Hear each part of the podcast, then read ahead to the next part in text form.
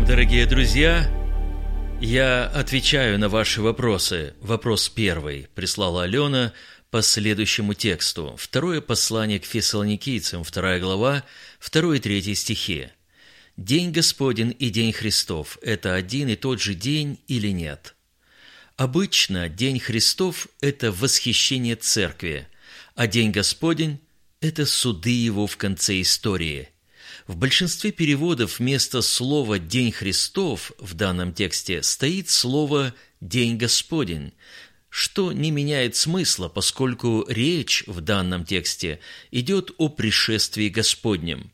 Мы верим, что Христос встретит восхищенную церковь на облаке, а второе его пришествие на землю будет сопряжено с судом над Антихристом и всеми им обольщенными – Оба события относятся к верующим и являются Днем Христовым, а то, что связано с неверующими – День Господень.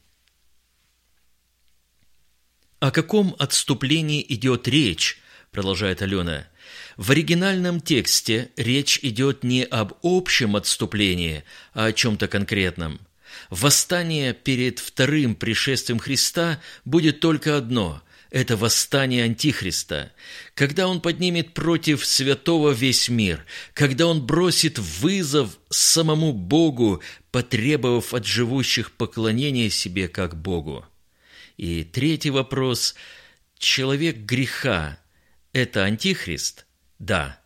У этой личности много обозначений. Теперь вопрос от Саши – он спрашивает, «Моисей же взял, ссылаясь на этот текст, и поставил себе шатер вне стана, вдали от стана, и назвал его скинию собрания, и каждый, ищущий Господа, приходил в скинию собрания, находившуюся вне стана. И когда Моисей выходил к скине, весь народ вставал и становился каждый у входа в свой шатер и смотрел вслед Моисею, доколе он не входил в скинию. И вот вопрос. В другом тексте ниже снова идет речь о скинии собрания. «И приходили все, которых э, влекло к тому сердце, и все, которых располагал дух, и приносили приношение Господу для устроения скинии собрания и для всех потребностей ее, и для всех священных одежд». И снова вопрос, получается, было две скинии собрания, или это одна и та же скиния? Если все-таки это две отдельные скинии, то какова была взаимосвязь этих скиней? Или первая скиния была временной, и с появлением второй необходимость в ней отпала? Саша, верно. Первая скиния была временным шатром – вождя израильского народа Моисея. Она ставилась каждый раз, как отмечают комментаторы Библии, и затем уносилась.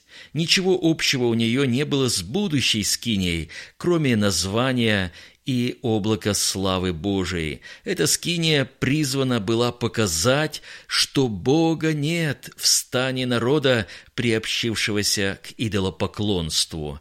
Вторая, богослужебная скиния строилась совершенно отдельно, со всей атрибутикой и с целью другой – поклонение Богу Израилева всего народа. Скиния – это место общения человека с Богом.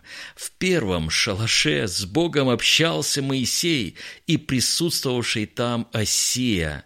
Во втором – весь народ Израиля – Третья скиния к ужасу и потерям была для евреев скиния Молоха. Мы читаем «Вы носили скинию Молохову и звезду Бога вашего Римфана, изображение, которое вы сделали для себя». Читаем у Амоса, и затем это было повторено уже в книге «Деяния святых апостолов». Думается, что это не был шатер – Амос говорит об изображении, которое они носили, и звезду Римфана тоже. Четвертой скиней можно считать скинию Давидову, падшую, которая, по словам Иакова, была восстановлена в церкви, состоящей из евреев и неевреев – На Иерусалимском соборе Иаков вспомнит об этом пророчестве Амоса в связи с обращением язычников. Это означает, что Бог расширил свое общение, включив в него и неевреев. Видимо, потому что церковь созидает ее глава, а он корень и потомок Давидов. То есть речь идет не о ритуальном поклонении Богу, а о том, которое в духе и истине. Пятой скинией будет небесный Иерусалим. Се скиния Бога с человеками, и Он будет обитать с ними. Они будут Его народом, и сам Бог с ними будет Богом их. Это будет самая постоянная скиния, вечная, без идолопоклонства, при очевидном и немысленном общении Бога с Его людьми. Вопрос третий. Мы знаем, что было два разбойника, распятых рядом со Христом. Один из них ругал Иисуса, другой нет. Почему тогда в Евангелии от Матфея написано следующее «Также и разбойники, распятые с ним, поносили его». Разбойники здесь во множественном числе.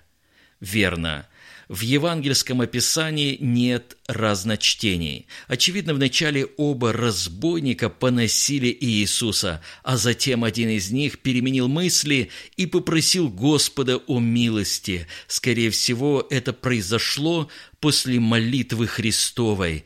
«Отче, прости им, ибо не знают, что делают». Согласитесь, на эту молитву способна только любовь Бога, и это сокрушило. Вопрос четвертый. На другой день, который следует за пятницу, собрались первосвященники и фарисеи к Пилату. Почему в этом и друг, другом тексте говорится о первосвященниках во множественном лице? Разве первосвященник не был один? Первосвященник был один – и так сказано о Каиафе, что он на тот год был первосвященником, но существовал также и первосвященнический род. Например, Анна или Ханания тесть Каиафы, был главой первосвященнического дома. Именно поэтому к Ханании и повели связанного Иисуса в первую очередь. Кстати, у Ханании было пять сыновей. Им и принадлежали доходы от храмовой торговли, так что у них были свои мотивы в преследовании Иисуса, изгнавшего из храма продавцов и менял. Благодарю вас, дорогие, за ваши вопросы, за то, что делитесь с другими этими рассылками. Пусть прославится во всем наш драгоценный Господь.